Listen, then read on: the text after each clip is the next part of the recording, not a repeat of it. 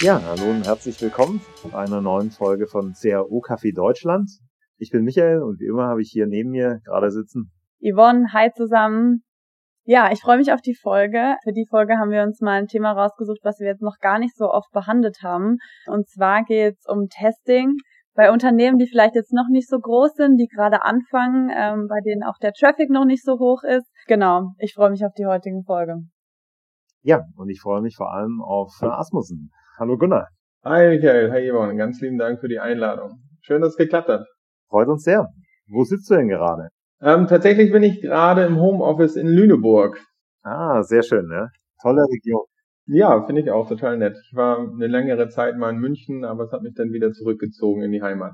Sehr schön.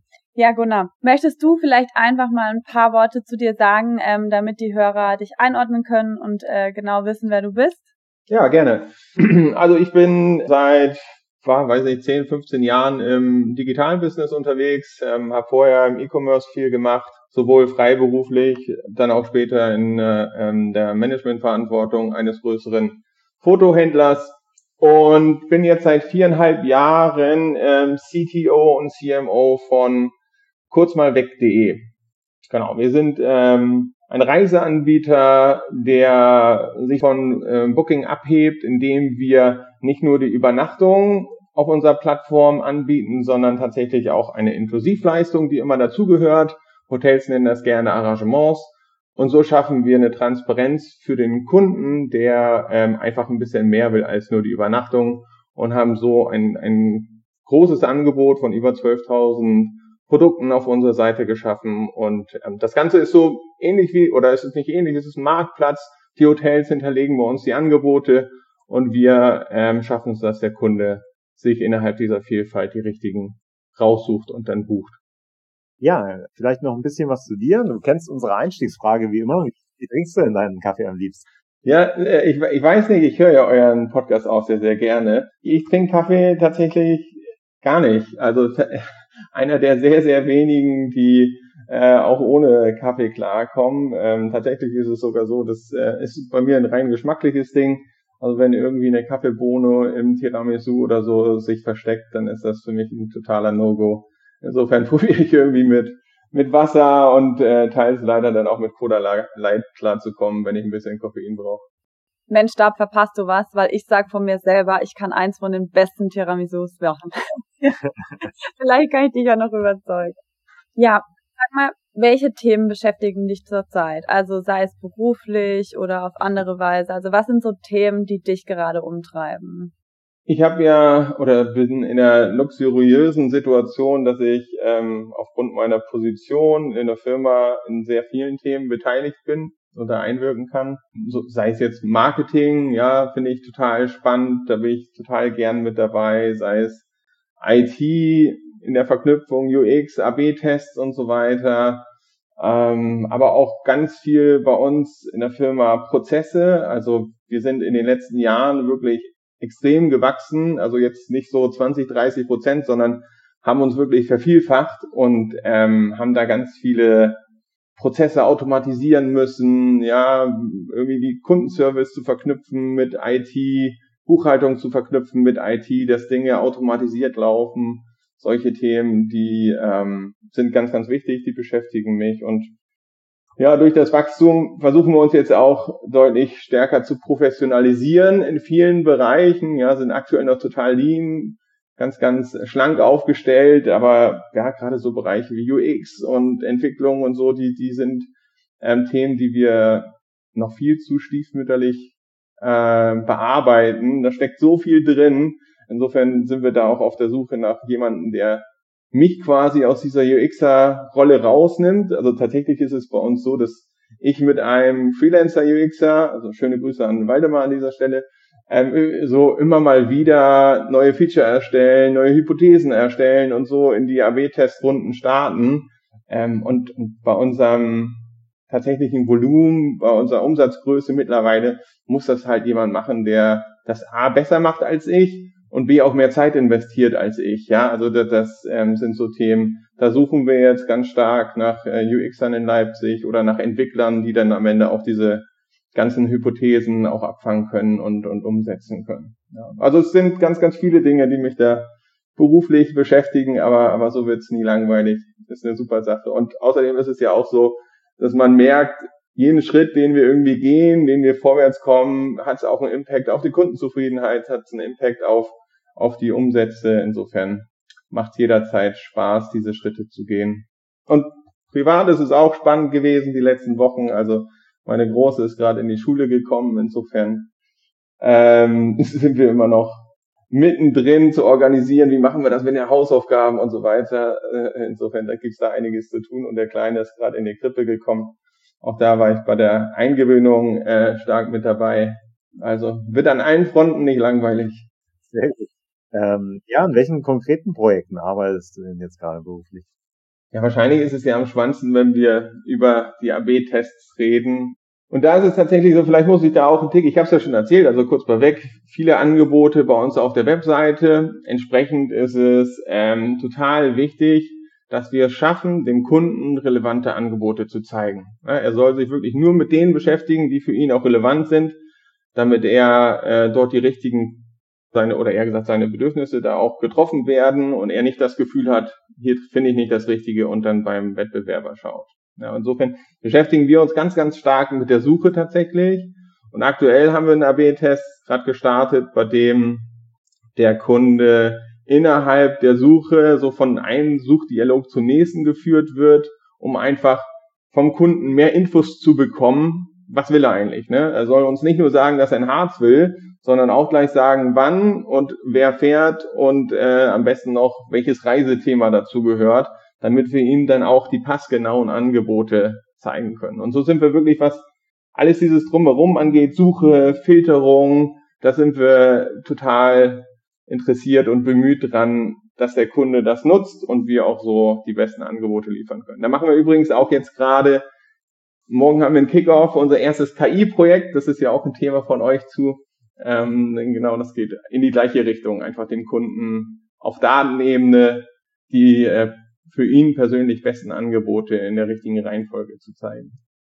Ja, und da, da steckt also so viel drin und, und man lernt einfach so viel, wenn man die ersten Tests macht und irgendwo dann merkt, okay, hier ist was, das, das macht einen Einfluss, das hat einen Impact auf die Customer Journey. Ne? Jetzt haben wir was getroffen, was dem Kunden wirklich hilft, besser zu konvertieren, sprich, es hilft ihm auch die besseren Angebote zu finden, dann kann man da wirklich rein und darauf die nächste Hypothese und die nächste Hypothese und den nächsten Test und man versteht immer mehr, was da passiert und baut sich so aufeinander auf.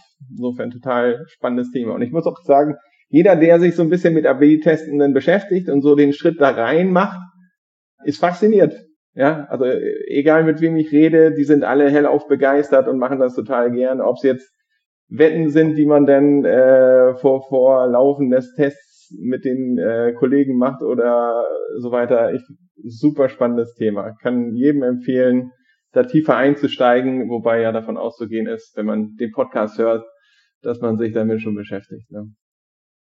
Was würdest du denn sagen, sind ähm, denn bei euch im, im Reisebereich so die, die, die Haupttreiber für die Conversion? Ne? Ist es tatsächlich die User Experience? Hat der Preis eine Riesenwirkung? Was, was sind so die Faktoren, wo du dich so als Reiseanbieter auch unterscheiden kannst von der Konkurrenz? Ja?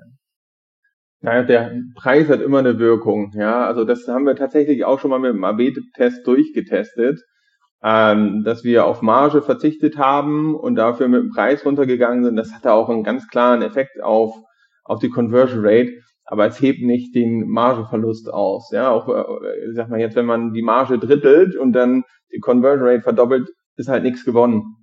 Ja, sowas, sowas wirkt sich schon sehr, sehr stark aus. Bei uns, in unserem Geschäft ist es tatsächlich das Produkt an sich. Ja, wir sind so aufgebaut vom Geschäftsmodell, dass wir sehr lower funnel arbeiten. Also sprich, der Kunde hat schon eine sehr konkrete Idee, wo es ungefähr hingehen soll. Ja, ist es jetzt die Ostsee oder Harz und so weiter. Und wir müssen in der Lage sein, ähm, diese Bedürfnisse, wie schon gesagt, abzufragen und dann eine sehr schöne Angebotsvielfalt zu bieten, damit der Kunde zwischen den Angeboten denn das für ihn Richtige findet. Was gar nicht so leicht ist, weil wenn der Kunde einmal sagt, ich will dahin und an dem Tag und übrigens, ich bringe meinen Hund mit und möchte nur Wellness und ähm, es soll dann weiß ich nicht, ach ja genau, ein Vier-Sterne-Hotel soll es auch auf jeden Fall sein, unter 99 Euro, dann wird das irgendwann ganz, ganz eng. Ne? Also da hast du auf der Seite 13.000 Angebote und für diesen einen Fall hast du plötzlich nur noch eins. Ja, insofern tatsächlich für uns ist es extrem wichtig, viel Produkte auf die Seite zu bekommen. Das ist jetzt mal unabhängig von ähm, der ähm, von der Webseite, ja, von der von der Suche oder so. Ist das wirklich ein ein ganz ganz großer Treiber für die Conversion Rate? Auch das hatten wir schon vielfach getestet und die Effekte. Wie ist es denn, wenn wir einfach mal 25 Prozent, 50 Prozent des Angebotes abschneiden?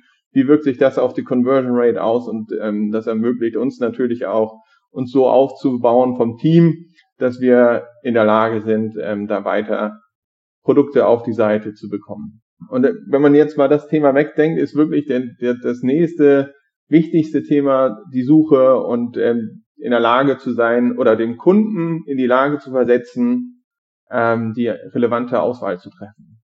Das sind die zwei wesentlichsten Dinge bei uns auf der Seite. Und was siehst du da so als Trend bei euch? Also gehen eure Gedanken schon richtig so in Richtung Chatbot oder sonstiges, um diese Suche zu erleichtern? Oder wie, was sind so die Bereiche, die, die ihr als Lösung dafür anbietet?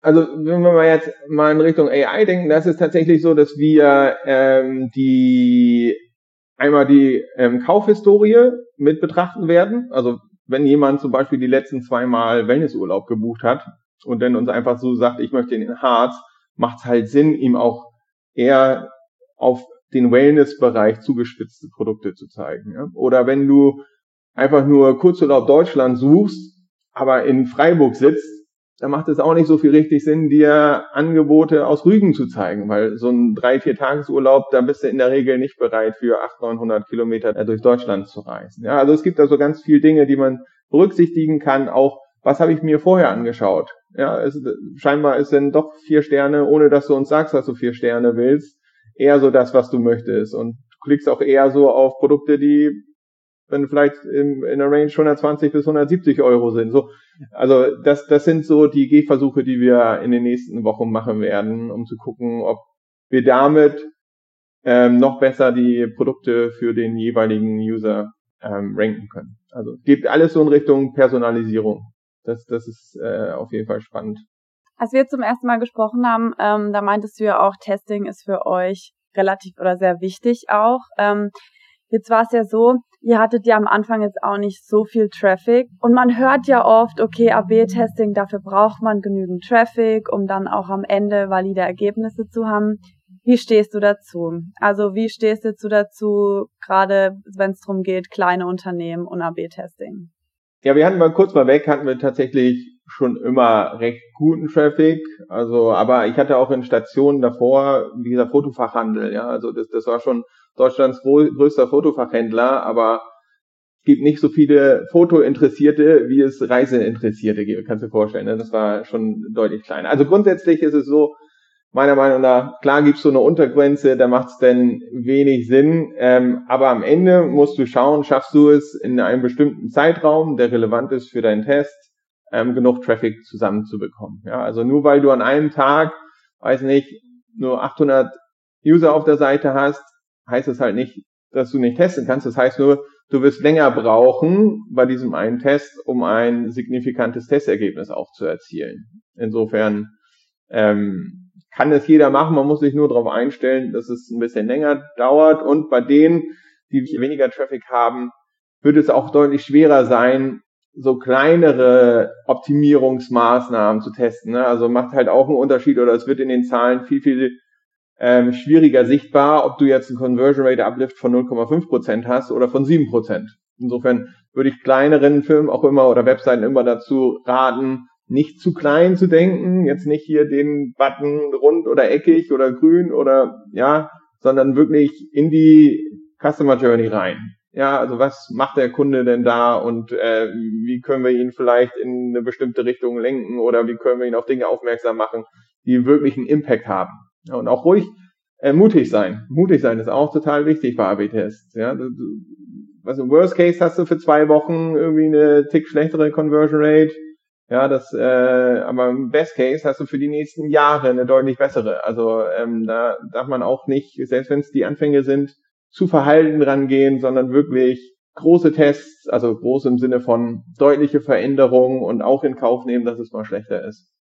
Ja, also ich glaube, äh, wichtig ist auch bei, äh, bei den Seiten, sich tatsächlich nicht nur auf AB-Tests zu verlassen. Ne? Also ich muss sagen, obwohl wir viel im Bereich AB-Tests natürlich machen, finde ich es immer sehr schwierig, AB-Tests immer nur als die einzige mögliche Antwort für Dinge zu sehen. Ne? Also ich glaube, dass wir durch das AB-Testing manchmal viel zu wenig auch mit Kunden sprechen, um ehrlich zu sein. Ne? Also gerade wenn ich jetzt eine, eine kleinere Seite wäre, würde ich tatsächlich auch erstmal so Fokusgruppentests machen. Ne? Und das hört sich jetzt immer hochgestochen an, aber es können letztendlich auch nur neue Designs sein, die ich mal mit ähm, ein paar interessierten Friends und Family oder wie auch immer mal äh, Beteiligten dann auch, auch mal durchspreche, bevor ich dann mich dazu entscheide, daraus einen AB-Test zu machen. Ich glaube, dass da auch viel schon mal so vorab filtern laufen kann, ähm, um dann mit dem wenigen Traffic, den ich habe, nochmal die relevanten Sachen zu testen, wie du es auch sagst. Ne?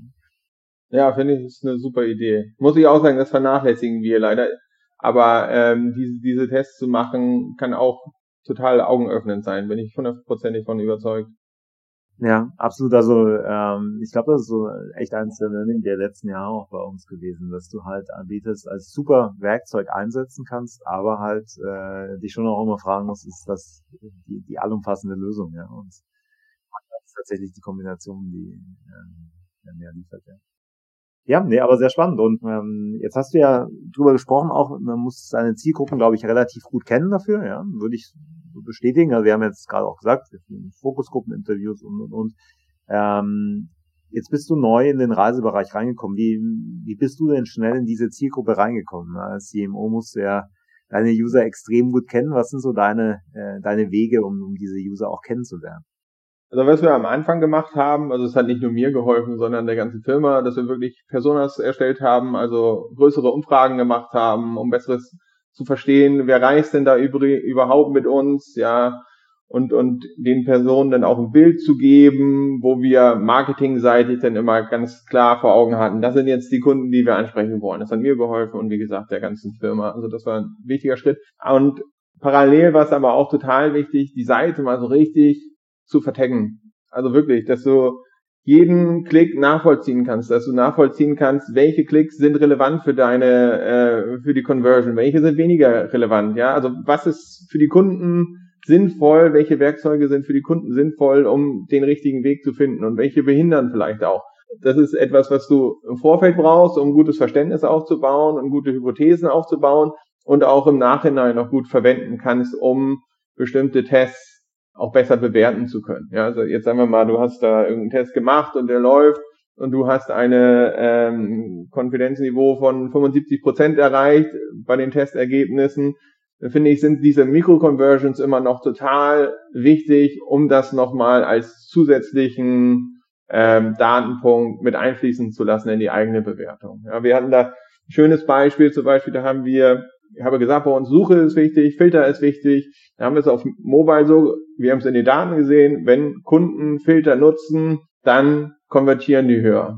Ja, sprich, wir können dann halt besser zeigen, was die brauchen und ähm, wie gesagt, die Conversion steigt. Insofern haben wir auf Mobile das so gebaut, dass die Conversion, wenn man in der, äh, dass der, der, der Filterbutton, wenn du auf der Suchergebnisseite bist, ein bisschen runterscrollst, reingeflogen kommt. Ja, so in die Richtung, Du scheinst ein bisschen rumzuscrollen, weißt nicht so richtig wohin, was zu klicken. Wir geben dir hier die Möglichkeit, das einzugrenzen. Ja, und ähm, da hat dann die Testgruppe auch gewonnen.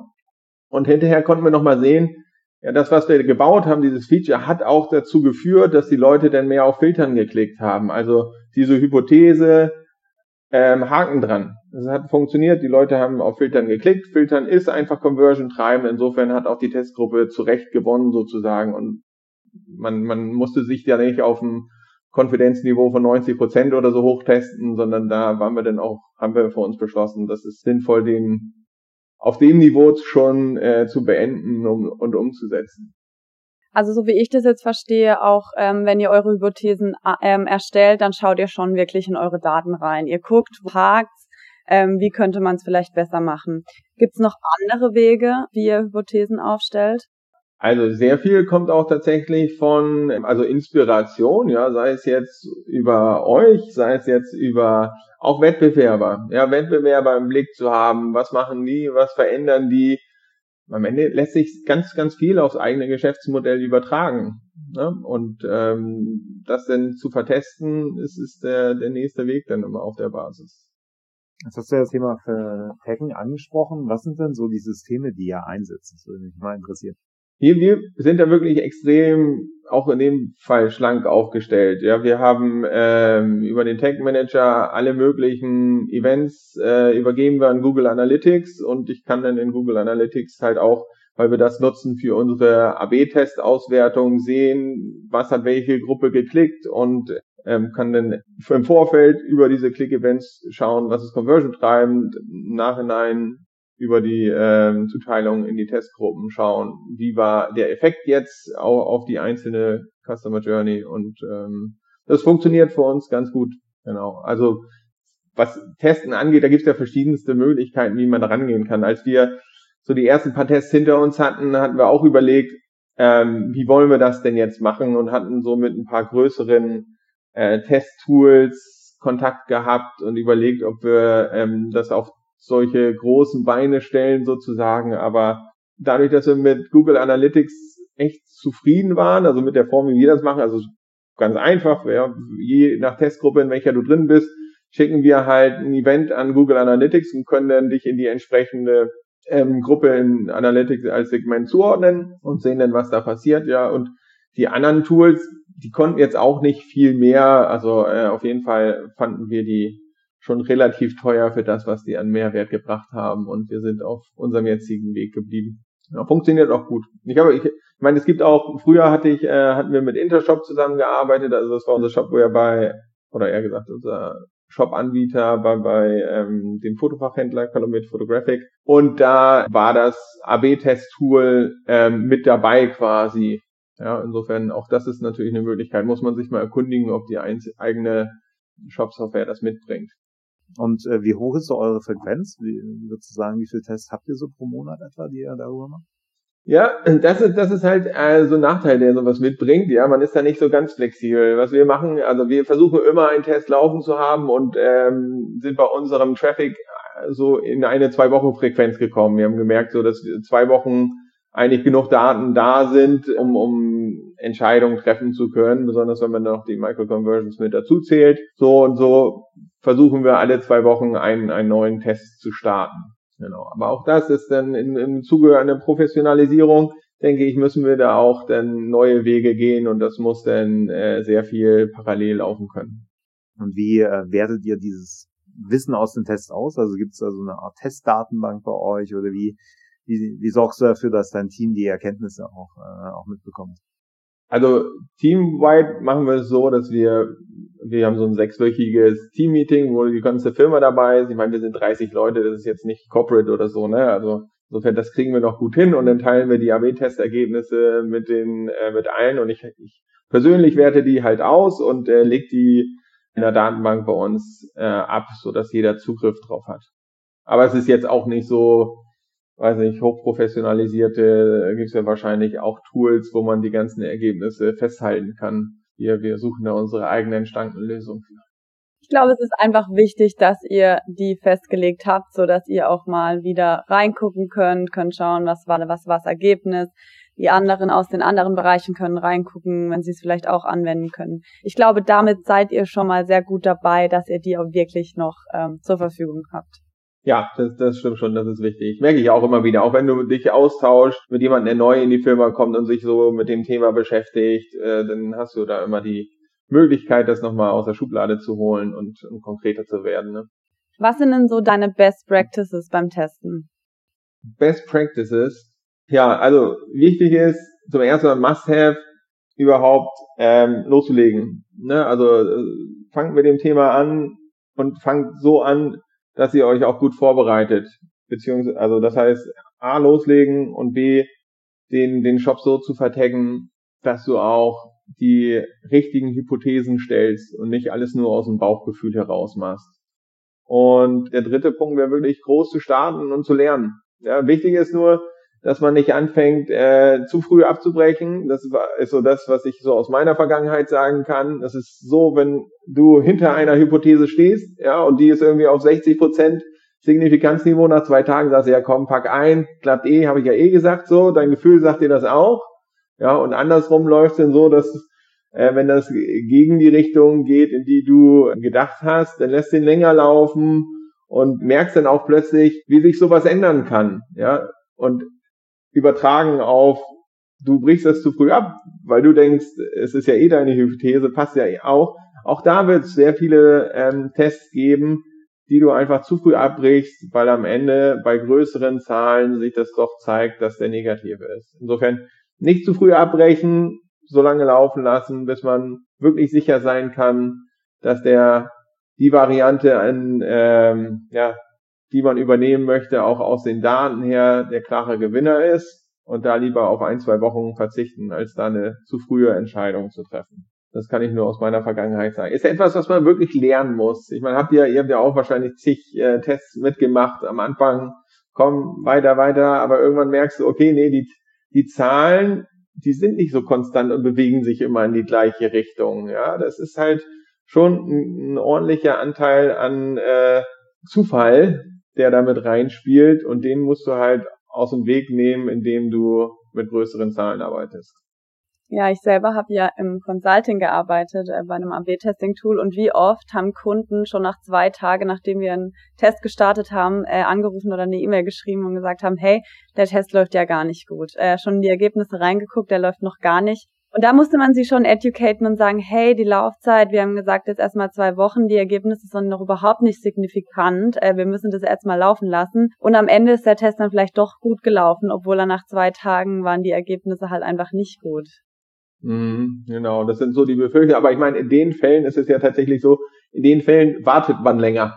Weil man ja nicht möchte, dass dieser Test, den man da erstellt hat, wo man viel Arbeit reingesteckt hat, der Verlierer ist. Ja, da möchte man den Gegenbeweis aus den Daten noch haben. Aber andersrum, da ist man sehr schnell dazu geneigt, den einfach nach zwei, drei Tagen dann auch äh, wieder zu beenden, weil die, die ersten Zahlen beweisen ja genau das, was ich mir eh gedacht habe. Also komm, ja. Aber genau, das lernt man mit der Zeit. Und man, man sieht dann viele Tests, die hoch und runter und sich zwischen den Varianten bewegen und dann wird man geduldiger. Ja, absolut. Also wie du sagst, da spielt ganz viel Zufall rein. Und wenn du halt selbst bei einer äh, einem Konfidenzlevel von 90 Prozent hast du halt immer noch 10 Prozent der Leute, wo du nicht weißt, äh, ob es so ist äh, oder nicht. Ja. Genau. Ich möchte, ich möchte aber auch keine Werbung dafür machen, immer auf 99 Prozent zu gehen, muss ich auch ganz klar sagen. Ja, also ähm, da, da werdet ihr sonst mit dem Testen nicht fertig, ja, besonders wenn man nicht ganz so viel Traffic drauf hat. Es ist ja trotzdem so, wenn du 90 Prozent hast, bist du 90 Prozent der Fälle auf dem richtigen Weg. Insofern ist das ja auch überhaupt nicht ähm, schlecht dann abzubrechen, wenn man sieht jetzt, ich, ich müsste jetzt, ist ja auch oft so, dass, oder ja, wenn, wenn man irgendwie vier Wochen testet, dann ist man vielleicht auf dem 75 Prozent Niveau und man bräuchte noch äh, vier weitere Monate, um auf 95 zu kommen. Ja, dann ist es meist nicht sinnvoll, dann auch diese Zeit noch zu investieren oder meist nicht, kann ich jetzt nicht sagen, je nach Größenordnung des Unternehmens, je nach Kapazität der IT-Abteilung, wie schnell du wie viele Tests machen kannst und so weiter. Aber ähm, man muss sich halt bewusst sein, dass der Zufall eine große Rolle spielt und das durchaus gerade bei niedrigen Traffic hin und her sich bewegen kann. Ja, ähm, also ich finde, du sprichst einen richtigen Punkt an. Ne? Also ähm, was ich so über Jahre gelernt habe, ist, dass viele AB-Testing, das, das Thema Statistik angehen, häufig als komplette Wissenschaft äh, betrachten. Also in der Praxis halt durch durch viele Einflussfaktoren einfach nicht ist. Ne? Ähm, also sprich, du hast halt keine klinischen Laborbedingungen, wenn du jetzt einen AB-Test durchführst. Ne? Wettbewerbsfeld ändert sich, Deine Webseite kann auch mal Aussetzer haben oder sonstige Themen, Ladezeiten, pipapo. Du hast einfach zig Tausende von potenziellen Störfaktoren in deinem Test. Ähm, und das Thema mit der Konfidenz ist natürlich schon, natürlich möchtest du sie möglichst hoch haben, ja, 99 Prozent, da wärst du in, äh, in dem Bereich, wo Pharmaunternehmen dann schon äh, Medikamente zulassen, ne? Ähm, aber äh, das ist dann auch übertrieben. Aber am Ende des Tages musst du dich halt fragen, ja, wie wissenschaftlich möchtest du es sehen? Ne? Aber am Ende äh, ist ja immer die Frage, was ist deine Alternative? Ne? Also du könntest jetzt nach Bauchgefühl äh, entscheiden, machst du dieses oder machst du jenes oder du kannst einen Test nehmen und da zumindest eine Zahlenbasis im groben Umfang dazu liefern. Ja. Also, ähm, ähm, von dem her, du wirst in der in Lehrbüchern äh, nie die Empfehlung bekommen, unter 90 Prozent äh, so einen AB-Test dann auch abzuschalten. Aber in der Praxis musst du dich halt exakt diese Frage stellen, die du gestellt hast. Ne? Und wenn du dann halt bei 75 bist, ist es dein unternehmerisches Risiko, äh, mit, mit diesen Lücken zu leben. Aber die, dein unternehmerisches Risiko hast du so oder so, auch wenn du nach einem Bauch raus entscheiden würdest. Genau, es ist auch ein unternehmerisches Risiko, nicht vorwärts zu kommen. Ne? Also Genau, das musst du halt abwägen. Ja. Absolut, ja, absolut. Ne? Und ähm, da sprichst du den richtigen Punkt an, weil häufig finde ich, ähm, hast du halt, wenn du dich einliest, äh, dich damit beschäftigst, kriegst du halt immer diese 90 Prozent um die Ohren geknallt und die machen auch total Sinn, ja, natürlich. Ne? Nur wie gesagt, gerade bei kleinen Webseiten, ne, ist es halt tatsächlich so, schon sehr viel Schmerz dafür aushalten musst, um um sich an diese Regel zu halten. Man lebt eben mit Unsicherheiten. Ne? Ist beim Tracking genauso, ja. Du erfasst durch den Content nicht mehr alle Nutzer, ja. Hast da auch schon eine große Unsicherheit drin. Ähm, und genau deshalb ist es eben keine klinische Testreihe wie im Labor. Genau. Wunderbar, ja. Wir sind schon relativ weit fortgeschritten. Äh, jetzt äh, Zeitverlauf. Wir haben über Best Practices äh, schon gesprochen, aber vielleicht hast du allgemein noch Tipps zum Thema A-B-Testing? Ja, wenn du jetzt nochmal auf einer grünen Wiese starten würdest, was sind so die, die Dinge, die du unbedingt brauchst? Ne? Also nehmen wir mal an, wir haben jetzt einen Hörer oder eine Hörerin, die noch gar nichts im A-B-Testen machen. Was würdest du denen mitgeben? Ja? Also wahrscheinlich erstmal das einzige, äh, das eigene Setup zu untersuchen. Ja, wie, wie komme ich am schnellsten auf den Weg? Ich fand zum Beispiel eine Sache auch, ähm, da braucht es nämlich gar nicht wirklich ein Setup für, fand ich total spannend von der Bahn. Das war so ein Fake-Test, also die haben einfach ein Produkt, äh, wahrscheinlich haben sie das AB getestet, aber trotzdem war es äh, so als, als Produkt in der Customer Journey, in dem sie, das sie gar nicht im Angebot hatten. Das fand ich super. Also die hatten ein, ein, quasi einen Einzelplatz innerhalb eines Zuges mir angeboten, mit eigenem Monitor, so meine Arbeitsatmosphäre auf dem Weg zum, weiß nicht, wo ich gerade zu welchem Termin nicht hin will. Und dann habe ich gesagt, ja, das, das würde ich gerne buchen. Und hinterher haben sie mir dann gesagt, nee, sorry, äh, ist gar nicht im Angebot. Wir wollten nur mal gucken, ob das überhaupt Interesse weckt da draußen. Ja, also dafür brauchst du kein AB-Test-Tool, dafür kannst du hinterher gucken, wie viele Leute sind denn im Warenkorb von diesem Produkt gelandet. Das fand ich auch total gut. Das nur mal als Seitenstory. Nee, ansonsten genau das Setup sich anschauen, wie, wie schafft man's? Ähm, es gibt viele Conversion-Tools oder äh, AB-Test-Tools da draußen, die einfach über den Tag Manager eingebunden werden können. Ja, früher hatte ähm, Google ja ein Tool dafür, was sogar kostenfrei ist. Ich bin jetzt gar nicht sicher, ob es immer noch eins ein Alternativangebot gibt, das kostenfrei ist. Nee, na okay. Aber man kann man kann relativ schnell starten, ist denn jetzt mit Kosten verbunden oder man muss halt schauen, dass man die Entwicklerkapazitäten selbst stemmt und dafür sich was eigenes baut. Und dann kann ich so wiederholen, Daten, Daten, Daten. Ne? Also keiner, glaube ich, kennt die Kunden oder die, die zigtausend Sessions so gut gen genug auf der Seite, dass er das aus dem Bauchgefühl alles perfekt von den oder die Hypothesen perfekt erstellen könnte. Die Zahlen zeigen dir den Weg und du musst ähm, dein, dein Setup so finden, dass du die Zahlen auch verfügbar hast. Jetzt noch ein Beispiel zum Test. Wir haben ja vorhin so nach deinen Top-Tipps jetzt auch gefragt. Jetzt mal ein ganz anderes. Ähm, hast du einen Test, bei dem du, ihr wart super überzeugt und die Ergebnisse waren einfach nicht gut und der ist total nach hinten losgegangen? Ja, wir hatten mal einen Test, weiß nicht, ob ich davon super überzeugt war, aber es waren einige definitiv. Äh, und zwar, wer sich unsere Seite mal anschaut, ähm, kurz mal weg.de, ist schon von den Farben her sehr knallig, ne? So ein sehr saftiges Grün und ein sehr starkes Gelb. Und das sind jetzt nicht die Farben, die man vielleicht mit Wellnessurlaub in Verbindung bringt. Da sind es ja eher so sanfte Farben, so ein leichtes Blau oder Lila, so was Warmes. Ne? Äh, insofern, dieses Feedback kam sehr, sehr häufig von, von außen, dass wir unbedingt mal eine höherwertigere Webseite bauen sollen. Und äh, das merke ich sowieso ganz, ganz häufig, dass so der Look deutlich über die Funktionalität gestellt wird, von außen betrachtet. Aber jetzt mal bei diesem Test bleiben, was ist okay, wir haben den AB-Test gebaut, wo wir alles in ein Blau und in alles in ein Lila getunkt haben und das entsprechende aussah. Und das ist extrem nach hinten losgegangen. Ja, also extrem, nicht nur bei den Recurring Customers, sondern auch wirklich bei Neukunden. Es hat einfach nicht mehr so unseren Stil. Vielleicht auch dadurch, dass wir preislich äh, sehr gut sind und nicht in diesen höherwertigen Bereich, die dann vielleicht dieses Blau verkörpern. Es hat halt vorher gepasst, ja, und äh, insofern waren da sehr, sehr viele überrascht und das, das muss ich sagen, das war der klarste, äh, das klarste Ergebnis, was wir je hatten auf unserer Seite. Dann seid froh, dass ihr es auf jeden Fall vorher getestet habt und direkt gesagt habt, ja komm, wir ändern jetzt die Farben. Genau, so viel zum Bauchgefühl, ne? Also ich habe auch, also äh, vorhin ist so vorbereitend, äh, gerade weil ich ja so viel über die Suche geredet habe, habe ich jetzt auch nochmal geguckt, äh, weil ich die Suche bei meinem vorherigen Arbeitgeber, bei Calumet Photographic, gar nicht so auf dem Schirm hatte, obwohl die auch ein sehr, sehr großes Sortiment haben von sicherlich 5, 6, 7.000 Angeboten. Die haben die auch wirklich sehr, sehr passiv eingebunden.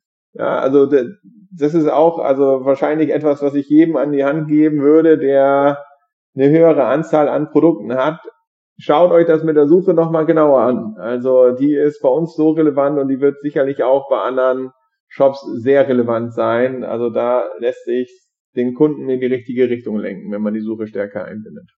Ja, auf jeden Fall. Vielen Dank. War wirklich super spannend, Gunnar, ja. Sehr gerne. Kann ich nur zurückgeben. Danke. Ähm, und auch über das Testing von ähm, ja, Webseiten, die manchmal weniger Traffic haben, ja, auch wenn es euch jetzt nicht direkt betrifft, aber fand ich eine sehr spannende Diskussion. Jetzt zum Schluss, was sind denn so deine äh, Top 3 Blogs oder Bücher, die du unseren Hörern noch empfehlen kannst? Ne? Also auf jeden Fall sollte man nicht aufhören, euren Podcast zu hören. das als Nummer eins. Ähm, ansonsten gibt's nicht viel da draußen. Ich finde das total schade. Aber ich, ich glaube, das liegt auch so ein bisschen daran, dass die einzelnen Unternehmen ihre Geheimnisse nicht so gern preisgeben. Ja, also ähm, klar, wenn du da was gefunden hast, was, keine Ahnung, dein Conversion ein bisschen treibt und du weißt, der Wettbewerb macht's nicht, dann behältst du es auch ein Stück weit für dich. Ne? Ähm, aber ansonsten, also ich, ich äh, probiere über LinkedIn auch viel mitzunehmen. Also das hatten meine, meine Vorgäste hier ja auch schon oft genannt. Äh, Samuel Hess ist jemand, das finde ich toll, der teilt Ergebnisse, der teilt Hypothesen. Da lässt sich extrem viel ableiten, auch wenn es, wie gesagt, bei Snox oder wo er da unterwegs ist, das jetzt nicht immer unser Business betrifft, aber die Ideen, ähm, genau, die, die nehme ich immer sehr, sehr gerne mit. Ähm, es gibt da einen Jakub Linowski, ähm, der von Good UI auch immer sehr viele Ergebnisse screent von anderen Seiten. Also das ist für uns zum Beispiel spannend, weil der hat immer Booking im Blick, der hat immer ähm, Airbnb im Blick und so weiter. Und der, ähm, der, der veröffentlicht solche Ergebnisse, wie war es vorher, wie ist es jetzt. Der hat dann keine Ergebnisse dazu, so, so von hier drei Prozent Uplift oder so, aber der beobachtet halt, was da genau passiert und ähm, das ist auch immer spannend, sich anzuschauen. Also sowohl dem Jakob zu folgen, als auch Good UI sich äh, von der Webseite her anzuschauen. Wunderbar, vielen Dank. Und ähm, wen meinst du, sollten wir zukünftig auch in unserem Podcast mit einladen? So, ein Tipp? Da, da ist mir jemand eingefallen, mit dem ich mich einmal im, ähm, ja, das war, das war wir haben AB-Tests Workshop quasi gemacht bei uns in der Firma, beziehungsweise sogar in der Gruppe, also bei unserer Muttergesellschaft. Und wir hatten da ähm, einen, einen Kumpel vom Gründer da, das ist der Professor Christian Schulze, der in seinem Lehrstuhl äh, bei der Frankfurt School of Finance and Management ähm, sehr viele AB-Tests begleitet, sich da wissenschaftlich auch mit beschäftigt. Der ist super, also weil der hat schon auch so viele Tests gesehen, einfach ein cleverer Typ, ja, also er stellt sehr, sehr gute Hypothesen und kann sich sehr, sehr gut und sehr, sehr schnell in solche Themen mit reindenken, weil er einfach viel gesehen hat und sich viel damit beschäftigt hat. Kann ich nur empfehlen, sich mal mit äh, Professor Schulze aus, auszutauschen. Klingt auf jeden Fall sehr gut, ja. Werden wir machen. Ja, vielen, vielen Dank für deine Zeit. Hat wirklich super Spaß gemacht äh, und äh, kam mir jetzt gar nicht vor, als hätten wir schon über 40 Minuten gesprochen irgendwie. ja, vielen Dank für deine Zeit. Ähm, wir haben uns gefreut, dass du dabei warst und ich bin mir sicher, die Hörer konnten heute einiges mitnehmen. Klasse. Ich gebe den Dank zurück. Hat wahnsinnig viel Spaß gemacht und schön, dass ich dabei sein durfte. Ja, danke dir, Gunnar. Bis dann. Ciao. Ciao. Ciao.